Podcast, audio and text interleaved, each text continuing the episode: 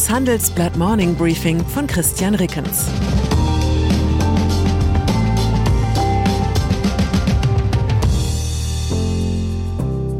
Guten Morgen allerseits. Heute ist Montag, der 23. Januar. Und das sind unsere Themen. Anschmiegen. Scholz und Macron demonstrieren Harmonie. Abschreiben. Goodwill im DAX erreicht Rekordwert. Anschreien. Sorgt der Panzerstreit für ein Zerwürfnis mit Washington? Bündnis. Das Harmoniebedürfnis war groß, als sich Bundeskanzler Olaf Scholz und der französische Präsident Emmanuel Macron gestern mit ihren jeweiligen Ministerriegen in Paris trafen. Immerhin fand die Begegnung am 60. Jahrestag des Élysée-Vertrags statt. Dieser schuf einst die Grundlage für die engen deutsch-französischen Beziehungen. Nach der kurzfristigen Absage des Ministerrats im Herbst bemühten sich Berlin und Paris deshalb besonders um Einigkeit. In der gestrigen Abschlusserklärung des Treffens steht, dass man durch zügiges europäisches Handeln die Wettbewerbsfähigkeit und Widerstandsfähigkeit der europäischen Industrie gewährleisten müsse. Zugleich müssten faire Wettbewerbsbedingungen unter den EU-Mitgliedstaaten garantiert werden. Dies kann man so interpretieren, dass sich Kanzler und Präsident in der Industriepolitik auf nichts Konkretes einigen konnten. Deshalb wurde der Hilfsreferent gebeten, die Floskeltruhe vom Dachboden des Élysée-Palasts zu holen.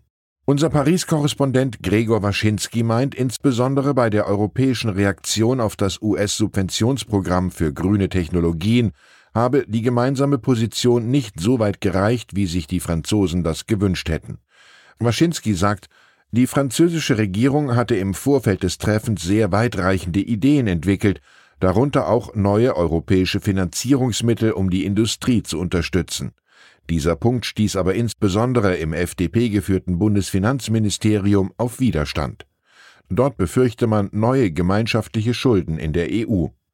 Man konnte sich allerdings gestern darauf einigen, dass staatliche Hilfen für Unternehmen künftig vereinfacht und beschleunigt gewährt werden.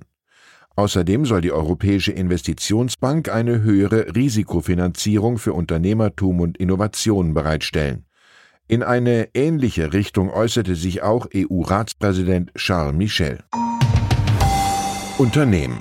Luftbuchungen von unklarer Werthaltigkeit gibt es nicht nur in der Politik. Mit 352 Milliarden Euro aus überteuerten Zukäufen strapazieren die DAX-Konzerne aktuell ihre Bilanzen so stark wie noch nie. Das sind nach Berechnungen des Handelsblatts 10 Prozent mehr als ein Jahr zuvor und gut doppelt so viel wie noch im Jahr 2005. Bei der Summe geht es um Geschäfts- und Firmenwerte.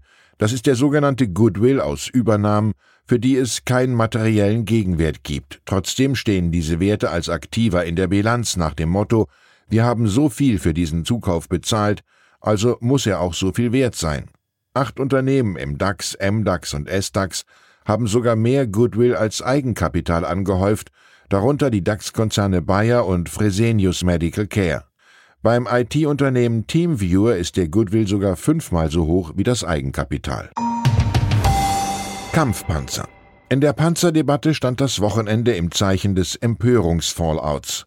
Auf einem Treffen in Rammstein hat sich die Bundesregierung dagegen ausgesprochen, deutsche Leopard-Kampfpanzer in die Ukraine zu schicken oder anderen Staaten den Export dieser Panzer zu erlauben. Die Enttäuschung und Empörung in Polen, dem Baltikum und natürlich der Ukraine selbst war absehbar. Weder Kanzler Scholz noch Verteidigungsminister Boris Pistorius dürften am Wochenende auf Fleurop-Blumengrüße aus Warschau oder Kiew gehofft haben. Nicht eingepreist war aber offenbar das Ausmaß der Empörung in der US-Regierung.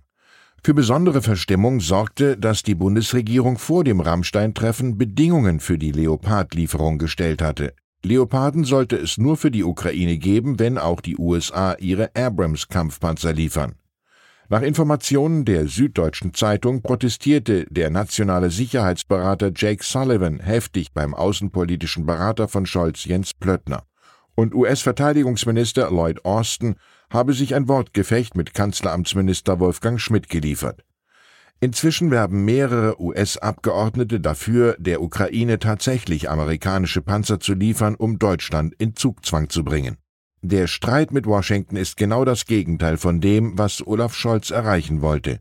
Immer wieder hatte er betont, wie wichtig der Schulterschluss mit den USA im Ukraine-Krieg sei.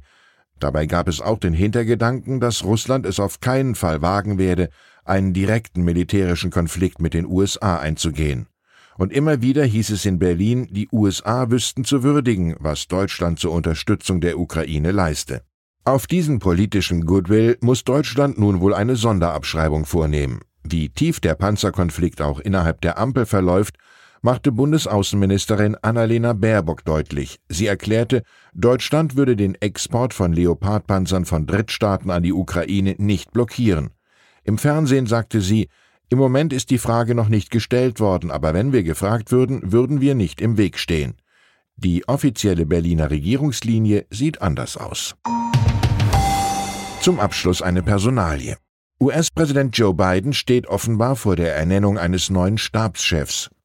US-Medien berichten, der ehemalige Coronavirus-Koordinator Jeff Scenes solle demnächst den Posten übernehmen, den viele Experten für den zweitmächtigsten nach dem des Präsidenten halten. Die New York Times berichtet, der bisherige Stabschef Ron Klein wolle offenbar Anfang Februar seinen Posten aufgeben. Seinem Nachfolger Scenes käme eine Schlüsselrolle bei der Vorbereitung Bidens auf seine Wiederwahl zu.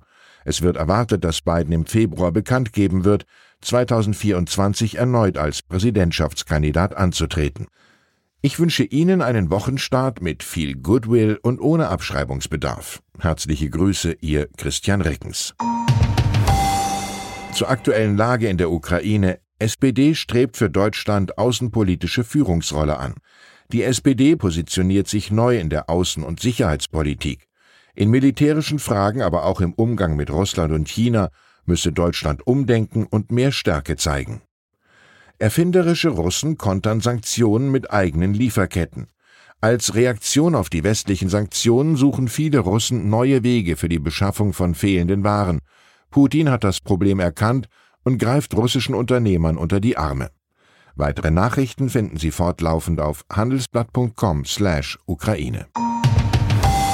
Das war das Handelsblatt Morning Briefing von Christian Rickens, gesprochen von Peter Hofmann.